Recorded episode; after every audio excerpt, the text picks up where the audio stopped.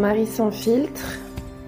Tu écoutes un épisode tiré de mon Survivor Tour, mon tour de France à pied contre les violences sexistes. Celui-ci s'appelle Je survis à l'autostop. Je m'appelle Marie-Albert, j'ai 27 ans. J'habite nulle part. Euh, je suis aventurière, journaliste et autrice féministe. Je me définis comme une femme cisgenre, blanche, pansexuelle, mince, valide, jeune, athée et bourgeoise. Euh, aujourd'hui, je me trouve euh, à Saint-Palais-sur-Mer, c'est en Charente-Maritime, à côté de Royan. Ça fait quatre mois que je marche euh, sur mon Tour de France à pied. Et j'attendais d'avoir des choses à te raconter, donc voilà, je suis prête. ça fait quatre mois que je marche, je l'ai déjà dit. J'ai repris mon Tour de France à pied à Lannion dans les Côtes d'Armor et je m'arrête dans quelques jours à Arcachon si j'y arrive car je suis épuisée.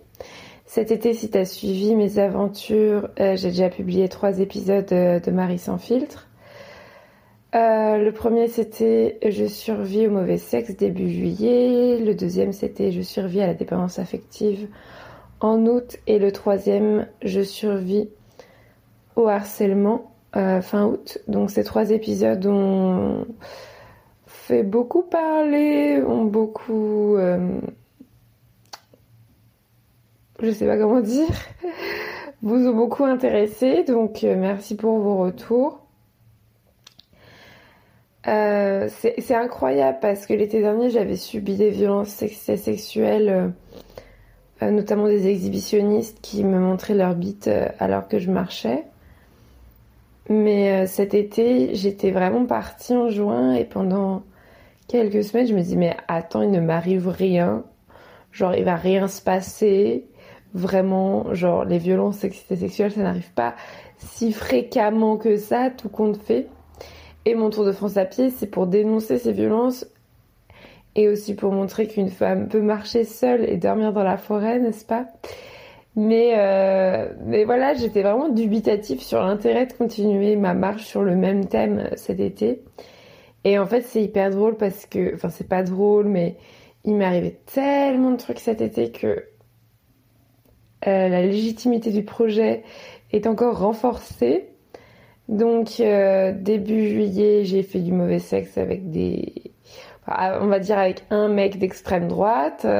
C'était l'épisode euh, Je survis au mauvais sexe. Après, j'ai, je suis tombée dépendante affective de plusieurs mecs, donc j'ai fait un épisode sur ça, parce que j'estime que c'est aussi de la violence sexiste, euh, sexuelle, de, manipuler des meufs quand on est un mec pour euh, obtenir de l'attention, mais à rien donner en retour. Euh, donc il y a eu la dépendance affective, et puis après je suis sortie, je suis sortie avec Yanis, et quand je l'ai quitté parce qu'il me traitait super mal, euh, Yanis, c'est un randonneur que j'ai rencontré sur le Tour de France. Quand je l'ai quitté parce qu'il me traitait super mal, il m'a poursuivi sur le chemin, sur le sentier de randonnée, et il m'a harcelé pendant des jours et j'ai dû porter plainte. C'était le dernier épisode que j'ai publié qui s'appelle euh, Je survis au harcèlement. Donc normalement vous êtes au courant de tout ça. Et donc là on était mi-août. Donc euh, j'avais eu le mois de juin super difficile où euh, j'étais désespérée parce que parce que je me sentais seule, j'étais fatiguée alors que je venais à peine de commencer à marcher. Moi, j'analyse aujourd'hui que c'était parce que j'avais passé l'année précédente confinée avec ma sœur à Alençon, en Normandie, et le fait d'être habituée à vivre avec ma sœur et d'être confinée avec elle, quand je me suis retrouvée dans la nature toute seule pendant des semaines, ça a été compliqué de me réhabituer à la solitude, quoi et à la liberté. Et donc euh, ensuite, euh, bah, en juillet, je me suis mise à recoucher avec des mecs cis alors que ça faisait un an que j'avais pas touché à cette viande-là. Donc euh, j'ai eu des mésaventures avec les mecs dont je viens de parler. Tout ça, ça a duré un mois et demi jusqu'à ce que je m'en débarrasse définitivement, j'espère, mi-août. Donc pendant un mois et demi, j'ai pensé qu'à des mecs. Et donc mi-août, j'ai enfin réussi à me débarrasser d'Yanis, à porter plainte et tout. Et, et je me suis dit, à partir de maintenant, je suis enfin dans mon Survivor Tour et ça a été incroyable parce qu'effectivement, je suis rentrée dans mon Survivor Tour deux mois après l'avoir repris et je me suis enfin sentie à ma place dans la nature. Je me suis enfin sentie euh, bien, heureuse. Et donc là, ça fait deux mois que j'ai repris en toute liberté et deux mois que je me sens super bien, presque deux mois. Que j'ai presque pas de nouvelles de Yanis, que je ne parle plus à... Enfin, j'essaie de limiter au maximum mes contacts avec les hommes cis et que, euh, et que j'ai subi... et que je subissais assez peu de violence finalement. Donc j'étais super bien, je, je, me concentrais sur moi, j'ai... Enfin après j'ai mis les bouchées doubles. Je t'avoue que toutes ces histoires avec les mecs, ça m'a fortement ralenti sur le Survivor Tour. Je me suis retrouvée mi-août, j'étais à peine, euh, j'étais encore dans le Finistère, euh, je n'en voyais pas le bout de la Bretagne. La Bretagne, c'est quand même 2000 bornes, 2000 euh, km de côte. Donc j'ai dit, bon, maintenant on se concentre sur le chemin. Je suis revenue à mon rythme, trois jours de marche, un jour de pause. Si tu as suivi sur Instagram, tu, le sais. Et donc, j'ai euh, mon compte Instagram, c'est Marie-Albert FR. C'est le meilleur moyen de suivre euh, mon aventure. Et donc j'ai décidé d'accélérer. Et enfin pas d'accélérer, mais en tout cas de plus m'arrêter. et de respecter ce rythme. Donc ça fait deux mois que je fais trois jours, un jour, et je suis épuisée. Parce que bien sûr, c'est pas un jour de pause tous les trois jours de marche qui vont me reposer. Euh, donc j'ai fini la Bretagne, j'ai fait toute la Loire-Atlantique, la Vendée, la Charente-Maritime. Euh, demain, je vais prendre le ferry à Royan pour euh, traverser l'embouchure de l'estuaire de la Garonne et arriver en, Gironde. Donc après, ce sera la dernière ligne droite jusqu'à Arcachon. Donc ça fait deux mois que je fais pas d'épisode de Marie sans filtre, que je suis parle pas à mes amis, enfin que je suis hyper concentrée sur mon truc. Je lis plein de livres, euh, je dors, je marche. Voilà, c'est à peu près tout ce que je fais. Euh, donc euh, là, je me suis même coupée d'Instagram, j'avoue, et je vais revenir.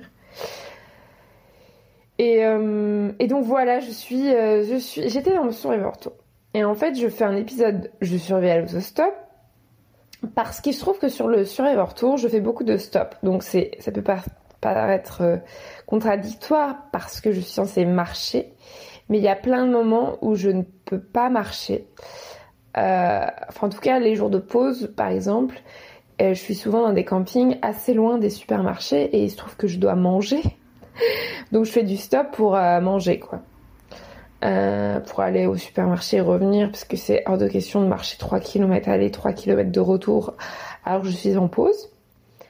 Et, euh, et il se trouve aussi que je fais pas mal de triche, donc euh, c'est un sujet un peu tabou, la triche en rando, mais pas mal de gens font ça finalement. Enfin, peu importe si pas mal de gens ou pas le font, moi je triche. Je sais même pas comment appeler ça parce que c'est stupide d'appeler ça de la triche. Tout le monde s'en fiche que je fasse 10 euh, km en stop euh, tous les, toutes les 3 semaines. Enfin, ça n'a aucune importance. Mais euh, moi, j'appelle ça, je sais pas comment appeler ça.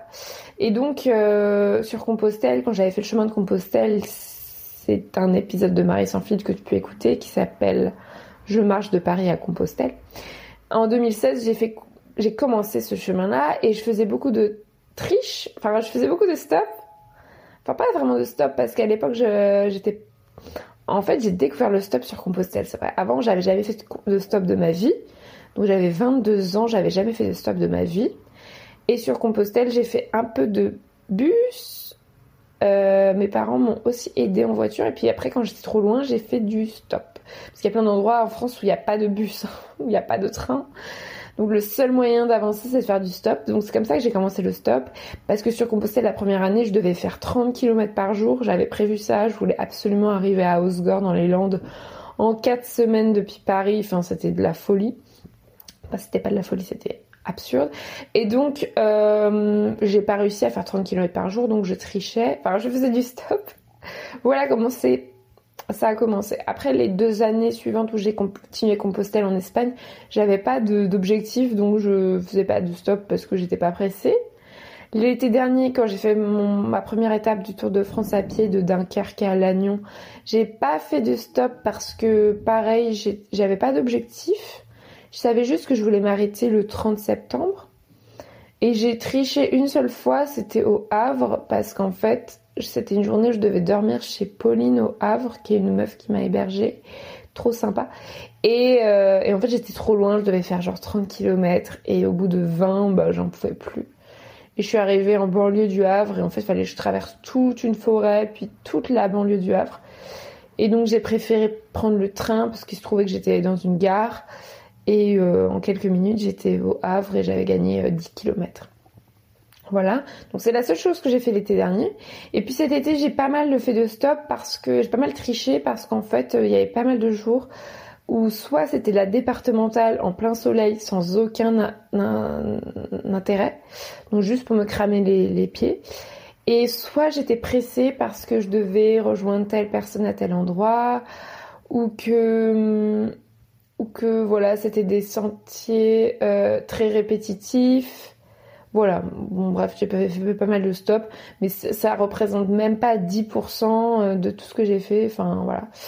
Et, euh, et donc le stop, je fais cet épisode parce qu'en fait j'ai eu une mauvaise expérience dimanche. Donc là on est jeudi. L'épisode sort vendredi. Euh, mais dimanche dernier, donc début octobre, j'ai fait du stop parce qu'en fait j'étais à Châtelaillon plage, Châtelaillon, je sais pas comment ça se prononce, plage, donc en Charente-Maritime, euh, juste après La Rochelle. Et, euh, donc, en fait, il n'y a pas de sentier de randonnée ici. Je suis vraiment, j'étais pas sur un sentier de randonnée, j'étais vraiment sur des euh, départementales ou des ou la plage, enfin ce que je me créais moi-même. Et il se trouve que la portion, la portion de Châtelaillon plage à Rochefort, c'est genre 20 bornes ou 15 bornes peut-être ou 10 bornes, je sais plus, euh, d'autoroute. Donc littéralement, moi, j'aurais dû marcher sur une petite départementale à côté de l'autoroute. En tout cas, d'une 4 voies. C'est pas vraiment l'autoroute, mais c'est une 4 voies euh, très très fréquentée. Donc euh, il n'y avait pas possibilité de suivre la plage, il n'y avait pas de possibilité d'être dans la campagne, donc il fallait juste suivre l'autoroute. Donc moi j'étais fatiguée, donc j'ai décidé de faire du stop en me disant bah je vais faire du stop jusqu'à la banlieue de Rochefort, puis je trouverai une forêt là-bas pour dormir. Bon je raconte d'abord ce qui s'est passé en stop, comme ça après on passe à la morale de l'histoire.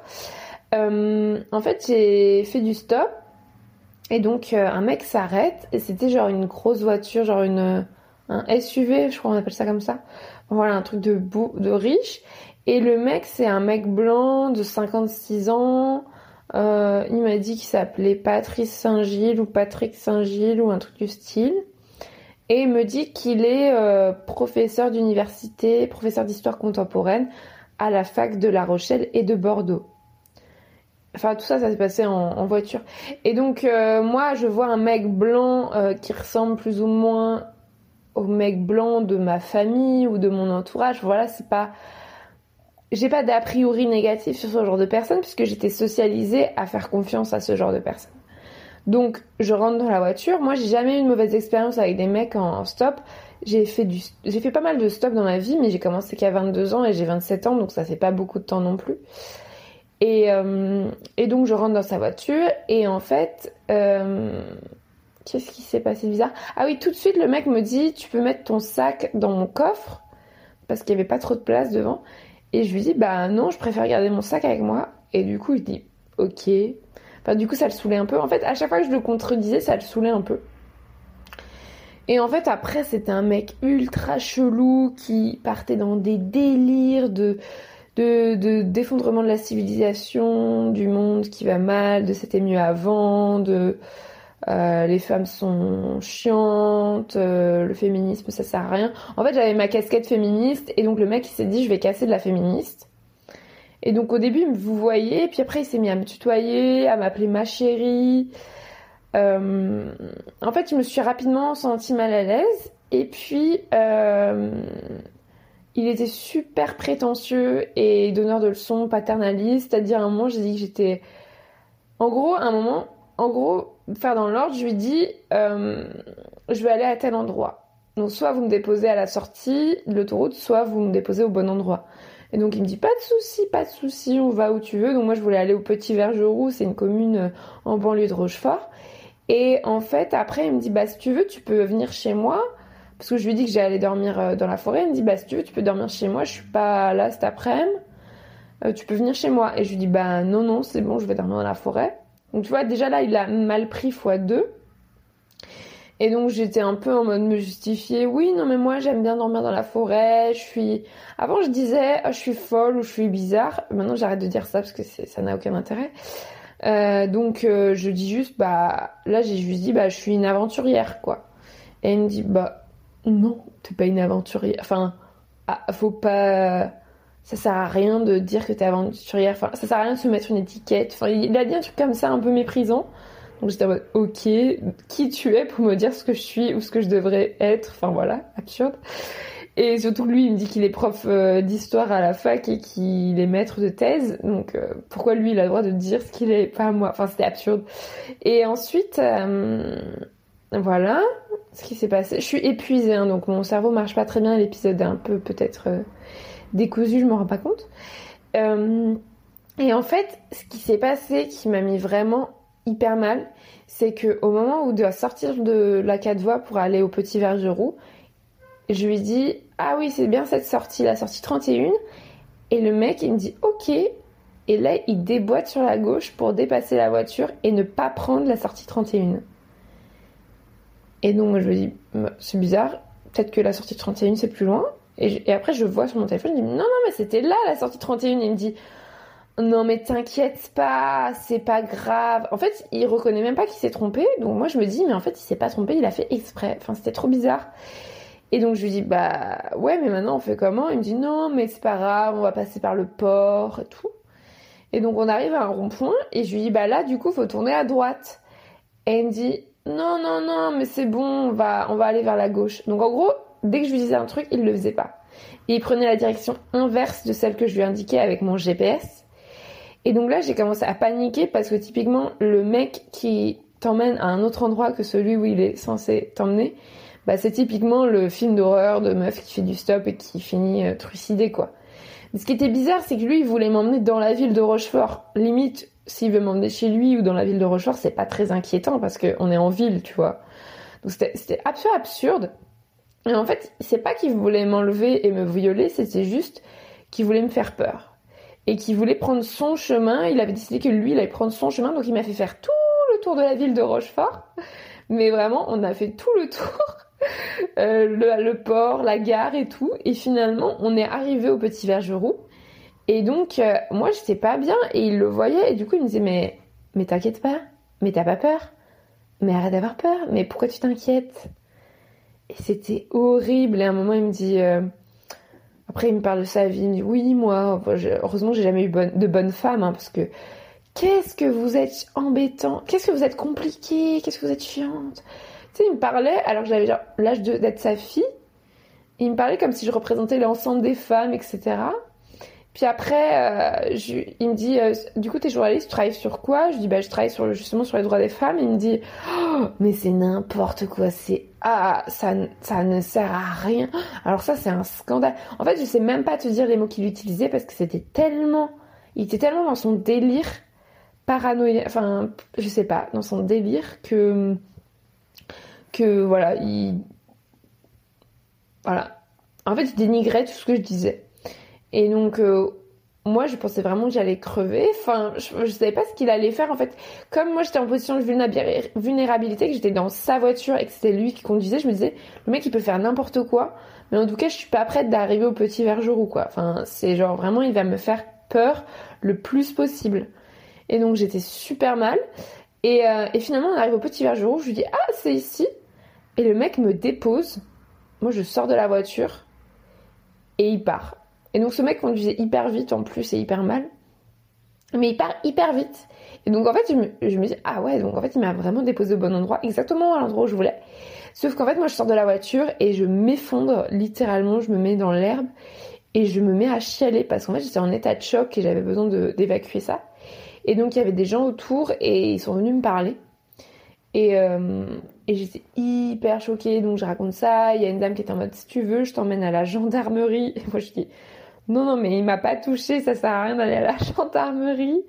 Puis après il y a une meuf qui arrive, elle promenait son chien et elle me voilà, elle s'appelle Christina. L'autre euh, aussi, celle qui euh, voulait m'emmener à la gendarmerie, elle me propose un Mars, donc elle me donne à manger. Elle arrêtait pas de me dire, tu veux manger, tu veux boire quelque chose, tu veux manger quelque chose, tu sais comme si j'étais une une fille à la rue qui a pas qui a rien sur elle. Et euh, Christina, celle qui prenait son chien, me propose de m'héberger. Enfin, en fait, elle me propose pas de m'héberger direct, mais elle me raconte qu'il lui arrive exactement la même chose parce que du coup, je leur ai raconté. Et elle me raconte qu'il lui arrivait la même, exactement la même chose quand elle avait 25 ans en Allemagne et que depuis, elle a plus jamais fait de stop. Ok. Et après, elle me propose de m'héberger et du coup, bah moi, j'étais vraiment pas bien. Je me sentais pas du tout d'aller dormir dans la forêt. J'étais vraiment traumatisée. Du coup, je suis allée chez Christina et elle habitait dans une communauté, c'est-à-dire un... Enfin, vraiment la communauté dans laquelle j'aimerais vivre, c'est-à-dire euh, un, terrain immense avec 10 euh, 000 potagers, 10 000 arbres, 10 000, 10 000, habitations différentes. Et elle, elle habitait dans une maison en pierre avec son propre jardin. En fait, c'est des maisons, des habitations qui sont sur le même terrain et partagent plus ou moins genre euh, les potagers, mais chacun a sa maison, quoi. C'est trop, trop stylé. Donc il y en a qui vivent dans des chalets, dans des maisons en bois, dans des maisons en pierre, dans des maisons vieilles, dans des maisons récentes. Et euh, c'est incroyable, il y a des animaux qui se baladent en liberté, genre des pans. Il y avait un pan. Vraiment, je me balade, je croise un pan comme ça, normal, dans le gigantesque parc. Et puis après, il y avait des potagers magnifiques. Il y avait un arbre à kiwi énorme. Il y avait une cabane dans un arbre. Euh, il y avait quoi d'autre qui m'a trop impressionné Il y avait des puits. Il y avait un pigeonnier. Il y avait, en fait, le jardin, il est collé aussi à un cimetière et à une vieille chapelle. Enfin, c'est magnifique. Après, j'ai fait de la balançoire et il y avait un trampoline. J'ai fait du trampoline. J'avais pas fait du trampoline depuis que j'ai genre 5 ans. 10 ans. Enfin, c'était incroyable. Et donc, euh, m'a emmené chez elle. Elle est suédoise et elle habite euh, bah, là. Et euh, elle a des animaux. Elle a des hamsters. Non, elle a des cochons d'Inde. Et un chien qui s'appelle Simba et qui pue de la gueule. Mais qui est trop gentil. Et elle soignait un, cochon d'Inde qui était blessé. Ah, il y avait aussi des perruches dans le pigeonnier. Enfin, c'était incroyable. Incroyable. Il y avait des poules aussi, bien sûr. plein plein de cochons d'Inde. Bref, et donc je me suis, bah, Christina m'a sauvée, m'a remise d'aplomb, genre, euh, j'ai pu faire un bain de pied, prendre une douche, dormir sur son canapé, manger avec elle des produits du jardin, genre des radis du jardin, des tomates du jardin, la salade du jardin, euh, la tisane de verveine du jardin, enfin, tout ça, c'était incroyable. Surtout que moi, en ce moment, mon délire, c'est d'avoir un potager, je vais commencer un potager bientôt. Donc j'étais trop trop heureuse et elle était trop gentille. Et en fait, elle a sa voisine Sonia qui est venue nous apporter euh, l'apéritif. Et Sonia, elle, nous raconte qu'elle est elle aussi, elle a eu une expérience comme ça en stop d'un mec qui lui a fait peur et qu'après, elle a plus jamais fait de stop de sa vie. En fait, les deux femmes que j'ai rencontrées juste après avoir eu cette mauvaise expérience en stop, elles m'ont raconté qu'il leur a été arrivé exactement la même histoire et qu'elles avaient toutes les deux arrêté de faire du stop pour toujours c'est hyper, c'est hyper, c'est hyper bizarre. Enfin, c'est hyper marquant. Et euh, du coup, j'étais trop bien là, mais ah mais la maison était trop stylée. En plus, la douche était gigantesque. Il y avait des toilettes sèches. tout, tout était stylé. Oh là, c'est incroyable. Et euh, et en fait, du coup, avec Christina, on a décidé. Enfin, du coup, on a parlé de ça. Et puis moi, je lui dis bon bah d'accord. Dans ce cas, j'ai qu'à plus jamais faire de stop avec des hommes. Et elle me dit, bah ouais, t'as qu'à faire du stop qu'avec des femmes, t'auras plus de problème. Parce que moi, avec des femmes, j'ai jamais eu de problème limite. En fait, ce qui est fou, c'est que quand je fais du stop avec des mecs, souvent ils essaient de m'impressionner ou de faire le malin, ou ils en ont rien à foutre que je sois là. Soit euh, je fais du stop avec des femmes et en fait, c'est elles qui ont peur de moi. C'est assez bizarre parce que quand les mecs, c'est des mecs qui conduisent, bah euh, je me sens vulnérable. Et quand c'est des meufs qui conduisent, j'ai l'impression que je les impressionne. Et souvent, elles me disent Ah, j'ai jamais pris de stop avant. J'ai jamais pris personne en stop euh, depuis des années. J'ai jamais pris personne en stop avant vous. Je vous prends en stop juste parce que vous êtes une femme. Enfin, du coup, et puis elles s'intéressent plus à moi. Et puis elles me jugent pas, tout simplement. Mais en soi, c'est pas vrai que c'est ma première mauvaise expérience en stop parce que il y a un mois, je suis allée à Concarneau pour un festival. Je me suis arrêtée sur mon tour de France à pied. J'ai fait, j'ai fait du stop pour aller à Concarneau. Et je suis allée à un festival et il y a un mec qui m'a pris en stop. Et c'était un mec d'extrême droite qui est un peu genre Trump, euh, fan de Trump, tu vois. Et il roulait hyper vite et, euh, et il disait que des trucs de facho. Et du coup, je me sentis hyper mal. Mais en même temps, il n'était pas du tout menaçant à mon égard. Il m'a déposé exactement au bon endroit. Euh, c'était juste que c'était un facho. Et du coup, je me rappelle qu'après, j'ai fait du stop pour euh, prendre une autre voiture et la meuf qui m'a prise en stop, bah, je lui ai raconté. Et je trouve qu'il y a vraiment ce truc avec les femmes. Je lui ai raconté et euh, elle était en mode ah ouais c'est horrible. Et souvent quand je fais du stop et que c'est des mecs qui me prennent, ils sont en mode mais vous avez pas peur euh, euh, de faire du stop toute seule? En fait, ce qui est hyper intimidant parce que quand tu fais du stop, Enfin, moi, j'ai pas du tout envie quand je fais du stop que la première personne qui me prend en stop me dise Mais t'as pas peur de faire du stop toute seule? Enfin, ça fait un peu en mode Mais du coup, vous, vous êtes un serial killer? Enfin, tu vois, c'est horrible. Et genre, et une fois aussi, j'ai fait du stop et c'était des gens dans un camping-car et c'était un mec et une meuf. Mais c'était horrible parce qu'ils m'ont raconté, oui, moi, j'ai fait du stop quand j'étais jeune et il y a un mec qui a essayé de me violer. Heureusement, j'avais un couteau.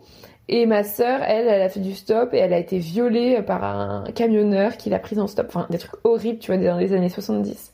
Et donc moi, quand je fais du stop, j'ai pas du tout envie que les gens qui me prennent en stop me disent ces horreurs. Donc voilà, en fait, j'ai fait cet épisode de Marie sans filtre et si tu n'as jamais fait stop, tu vas te dire, mais jamais j'en ferai. Et libre à toi. C'est juste que moi, depuis que j'ai découvert le stop, je, trouve que c'est une liberté totale. Parce qu'en fait, je peux aller où je veux. Là, je suis à Saint-Palais-sur-Mer. Je suis à l'intérieur. Hein. J'ai loué un, appart parce qu'il fait super froid la nuit maintenant.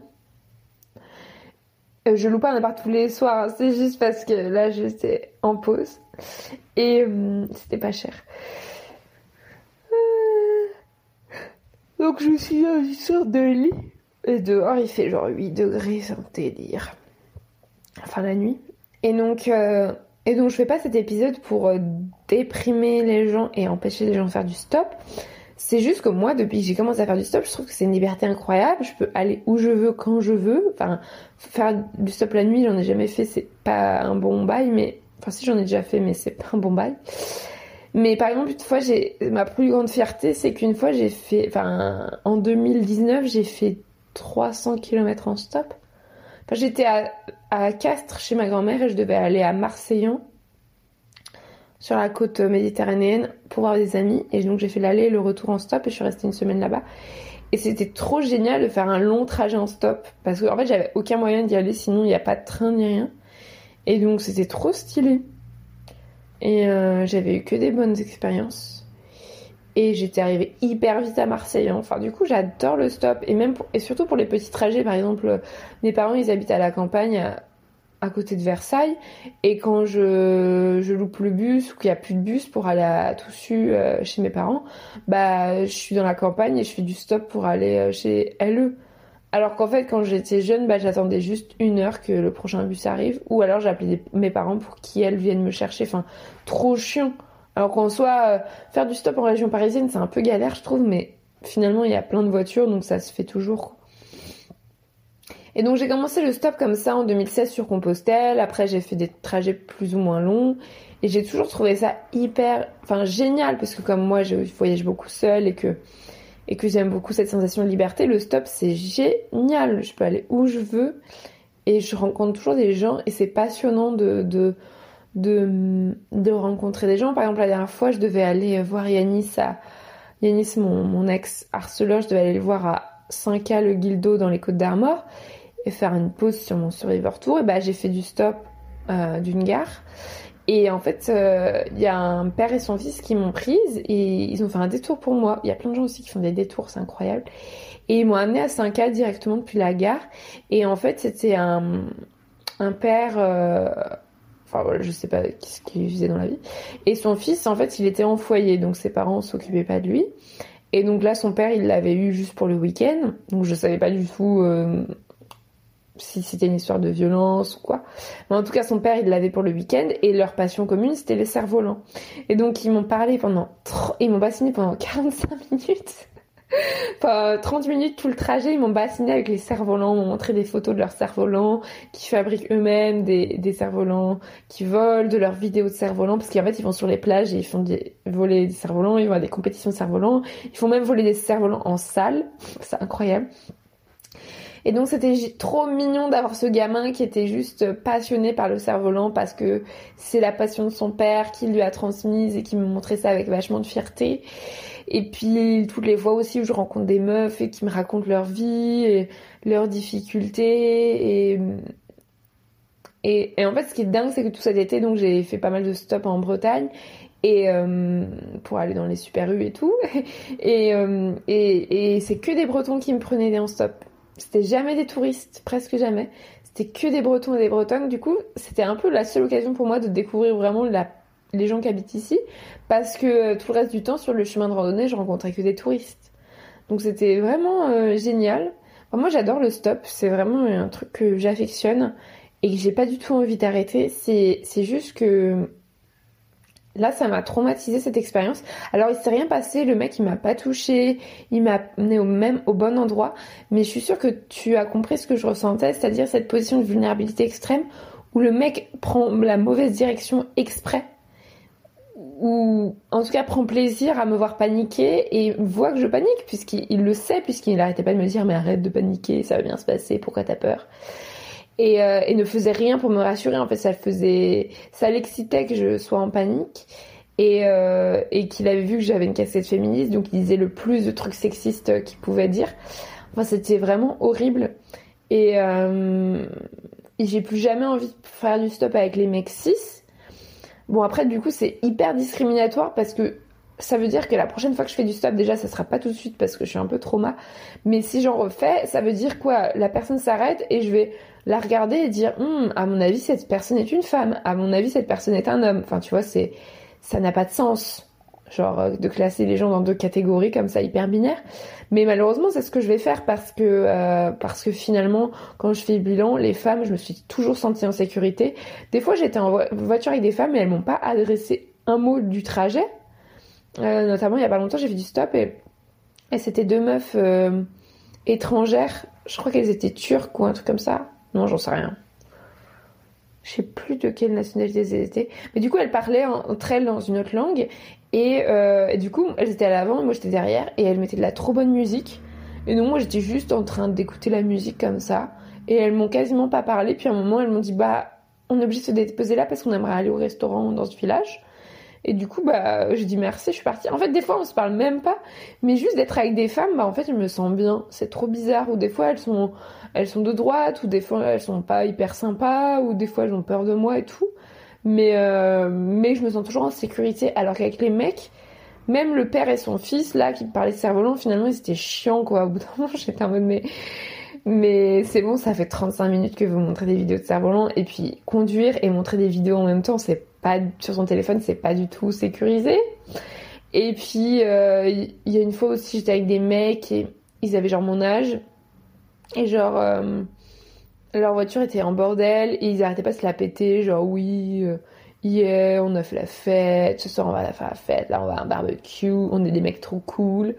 Enfin, tu vois, trop chiant. Et puis une autre fois, j'ai été prise par un mec et sa voiture était tellement sale que, en fait, moi, je suis dégueulasse, tu vois, vu que je marche et que je me lave pas. Mais là, je suis sortie de la voiture, je me suis dit, mais en fait, je dois être dégueulasse. Tu vois, c'était un tel niveau de dégueulasserie, ça puait, puait, puait, puait. Euh, que j'avais l'impression d'être hyper sale en sortant de la voiture. Le mec était hyper sympa, mais tu vois, enfin, c'est quand même, euh, c'est quand même les différences que je fais entre les meufs et les mecs qui m'ont pris en stop. Donc malheureusement, voilà, maintenant je vais faire de la vieille discrimination euh, euh au faciès. Enfin voilà, genre ah t'as une tête de femme, je vais venir dans ta voiture, t'as une tête d'homme, je vais pas venir dans ta voiture. Enfin, c'est absurde, mais je pense que ça va m'éviter les problèmes. Et vraiment, j'ai pas du tout envie de refaire du stop des mecs cis. Enfin, vraiment, c'est un enfer. Même si 80, en fait, c'est ça, c'est que 90% des mecs sont hyper cool. Mais juste parce que t'as une, une frange de, de, de connards, bah, en fait, euh, Donc ce qui va être, ce qui va être un peu gênant, c'est que du coup, quand ils vont s'arrêter, je vais dire bonjour, ah non, en fait, euh, je fais que du stop avec des femmes, mais merci, au revoir.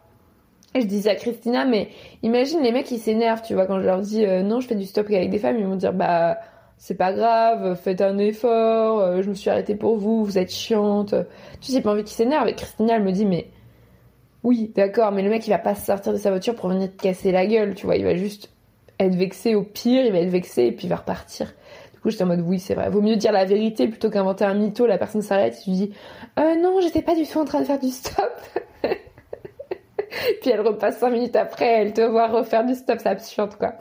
Donc voilà, je pense que je vais faire ça. Je sais pas en fait ce que t'en penses, si tu as déjà fait du stop, euh, qu'est-ce que tu qu'est-ce que tu me dirais de faire? Parce que franchement là pour le coup, je prends tous les conseils ton expérience, etc. Pour les peu de femmes que j'ai rencontrées depuis cette mauvaise expérience, c'est-à-dire Christina et Sonia, bah, j'ai l'impression qu'il y a beaucoup de meufs qui ont eu des mauvaises expériences en stop. On peut parler aussi de Virginie Despentes qui a été violée alors qu'elle faisait du stop. Euh, là, je viens de lire le livre de Julia Foyce, qui est une journaliste de France Inter, qui, qui s'appelle Je suis une sur deux, où elle raconte comment elle a été violée un jour dans sa voiture par un mec. Bah, ça n'a rien à voir avec le stop, mais quand j'étais dans la voiture avec ce mec-là, j'arrêtais pas de penser à Julia Foyce parce que je me disais, euh, bah, j'avais toutes les images de son viol à elle dans la tête parce que vu que c'était dans une voiture, que le mec l'avait agressé. Enfin bref.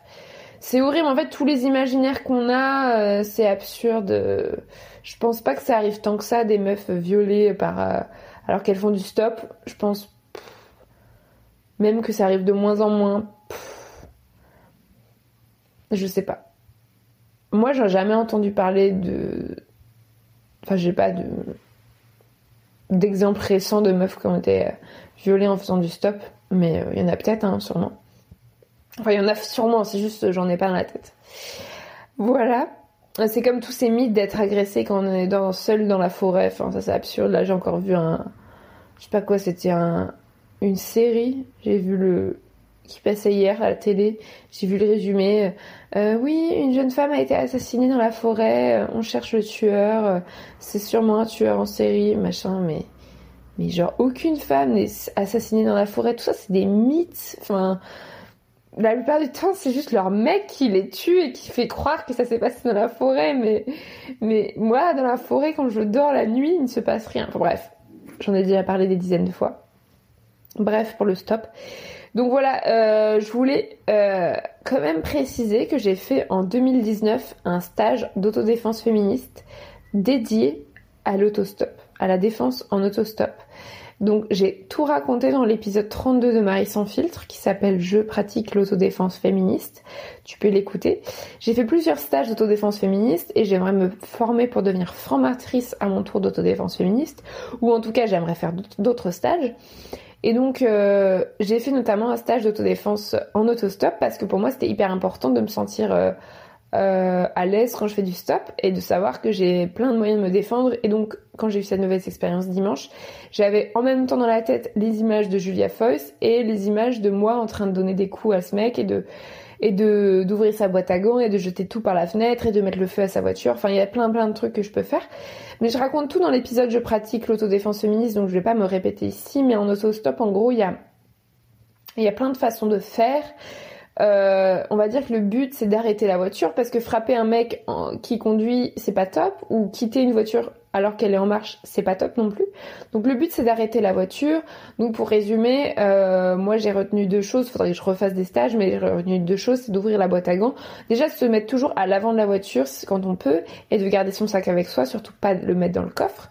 Si on peut prendre une photo de la plaque d'immatriculation, j'ai jamais fait ça parce que c'est hyper gênant. Attendez, je vais prendre une photo de votre plaque d'immatriculation, trop gênant, et de l'envoyer à quelqu'un absurde. Donc, euh, donc j'ai retenu plutôt ouvrir la boîte à gants, ouvrir la fenêtre et jeter tout ce qu'il y a dans la boîte à gants par la fenêtre, ou plus généralement jeter tout ce qu'il y a autour de soi par la fenêtre, parce qu'en général la personne va arrêter la voiture. Si la personne, on va dire, quand on a envie d'arrêter la voiture, c'est une situation très grave. Moi là, j'en étais pas à ce point-là, mais en gros, si la personne vraiment t'emmène dans un lieu où t'as pas envie d'aller, ou si elle te menace, ou si elle commence à t'agresser, quoi. Et donc, euh, donc j'avais pas forcément envie d'arrêter la voiture, mais si j'avais envie d'arrêter la voiture, je jetais des trucs par la fenêtre. Puis ensuite, si la personne n'arrête pas la voiture, euh, moi j'ai retenu qu'il faut avoir un morceau de papier à proximité avec un, un, briquet et de mettre le feu au morceau de papier et de jeter le papier sur la banquette arrière. Mais en fait, ça, je suis même pas sûre que ça mette vraiment le feu à la voiture.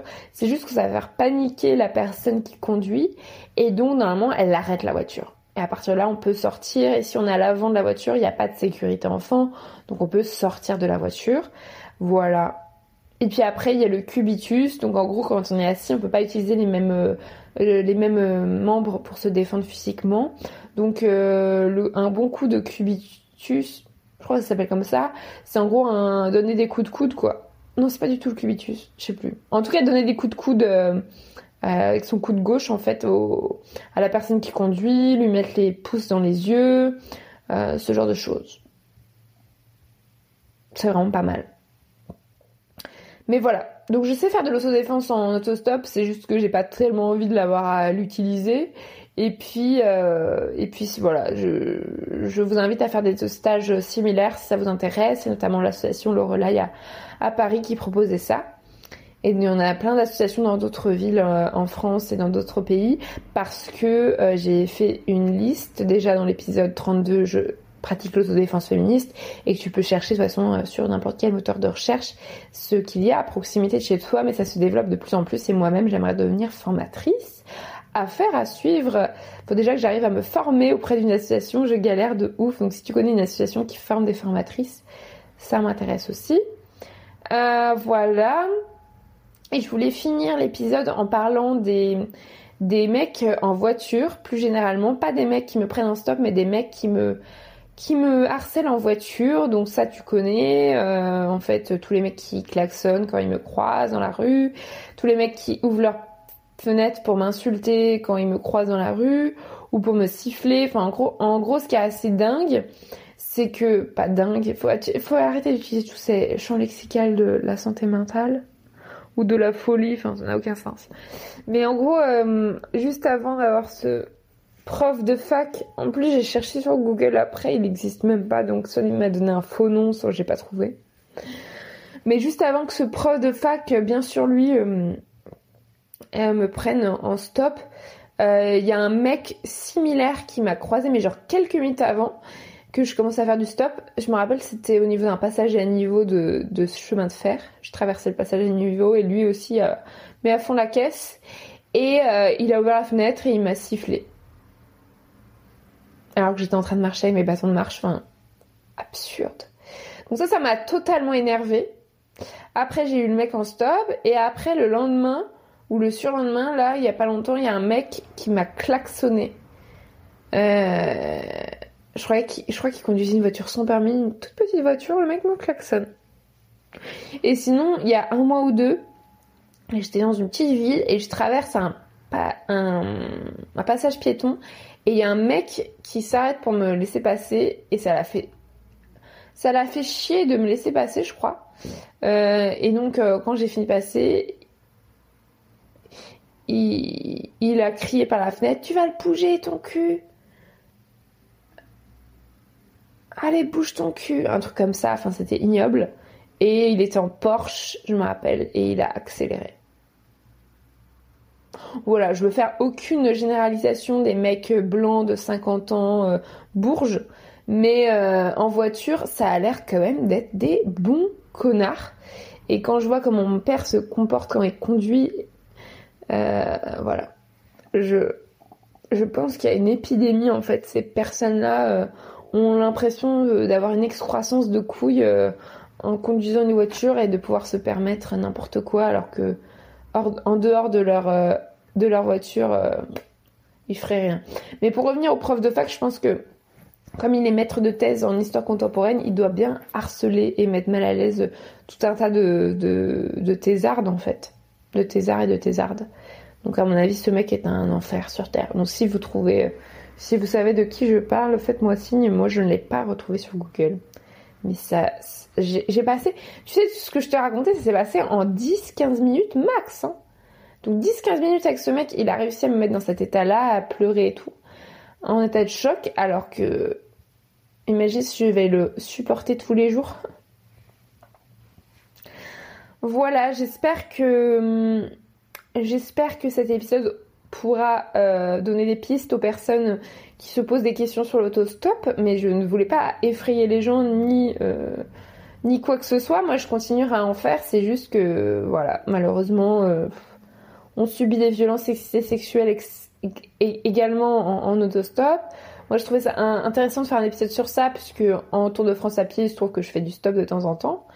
Et, et que et que souvent les personnes qui me prennent en stop me disent Je vous ai pris en stop parce que quand j'étais jeune, je faisais du stop. et on dirait que c'est un truc des années 80 le stop et que maintenant plus personne en fait alors que c'est faux, mais c'est vrai que je vois pas beaucoup de gens en faire. Alors que ça marche toujours. En tout cas, en tant que meuf, c'est ça qui est paradoxal, c'est qu'en tant que meuf euh, blanche, euh, valide, mince, jeune, bah en fait, euh, moi je suis prise en deux secondes. Moi, quand je lève le pouce, j'attends littéralement deux secondes avant d'être prise en stop. Bon, j'exagère, des fois j'attends dix minutes, mais enfin, c'est incroyable comment ça marche.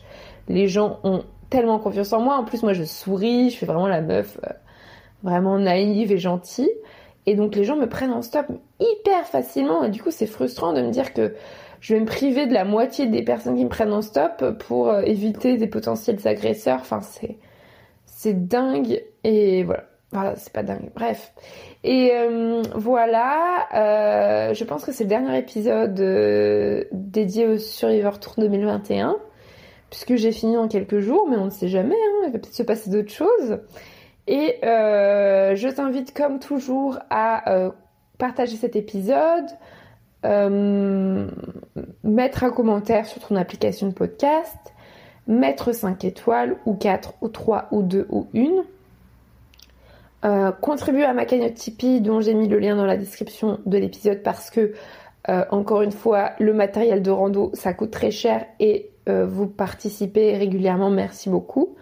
Donc ça peut être un don mensuel ou un don unique du montant que tu choisis. Et il y a des contreparties comme par exemple un livre féministe de ton choix ou mon prochain roman qui va sortir. Tu peux l'obtenir sur ma cagnotte Tipeee ou mes articles féministes que je peux t'envoyer gratuitement.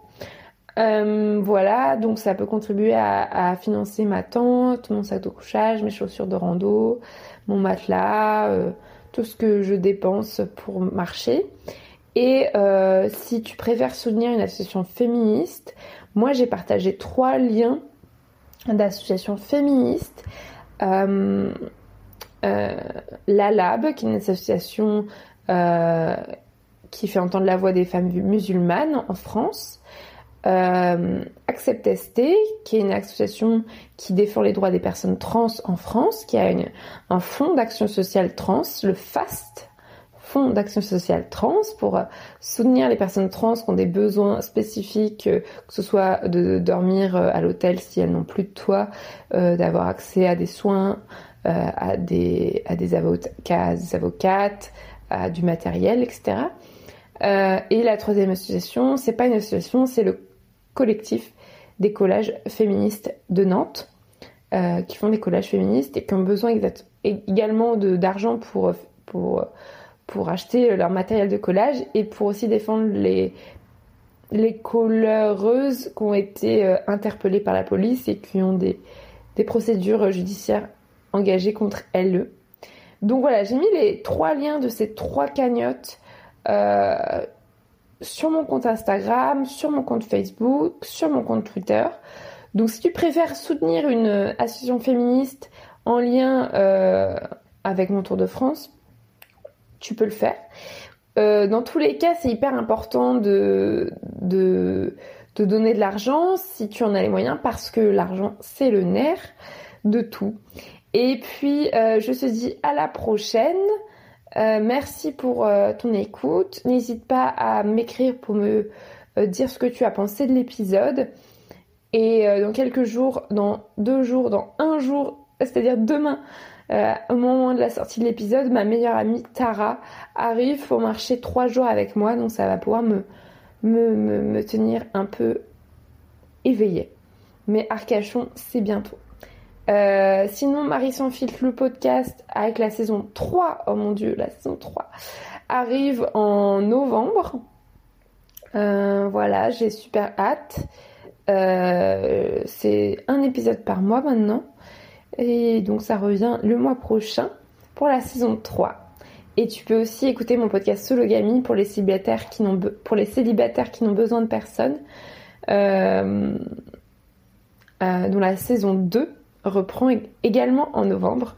Donc tu peux taper Sologamy sur n'importe quelle plateforme de podcast pour l'écouter. Et euh, je te dis gros bisous